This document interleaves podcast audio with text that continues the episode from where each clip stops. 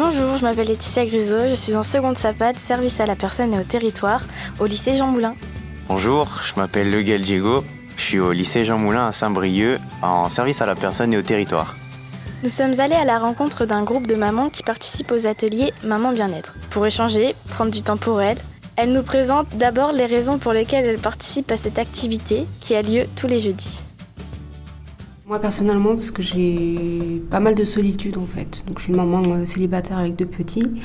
Donc c'est vraiment pour me vider la tête et pouvoir euh, m'occuper euh, autrement que les petits en fait surtout. Partager des moments avec des mamans qui ont les mêmes problématiques quotidiennes que moi par rapport à l'éducation de mes enfants.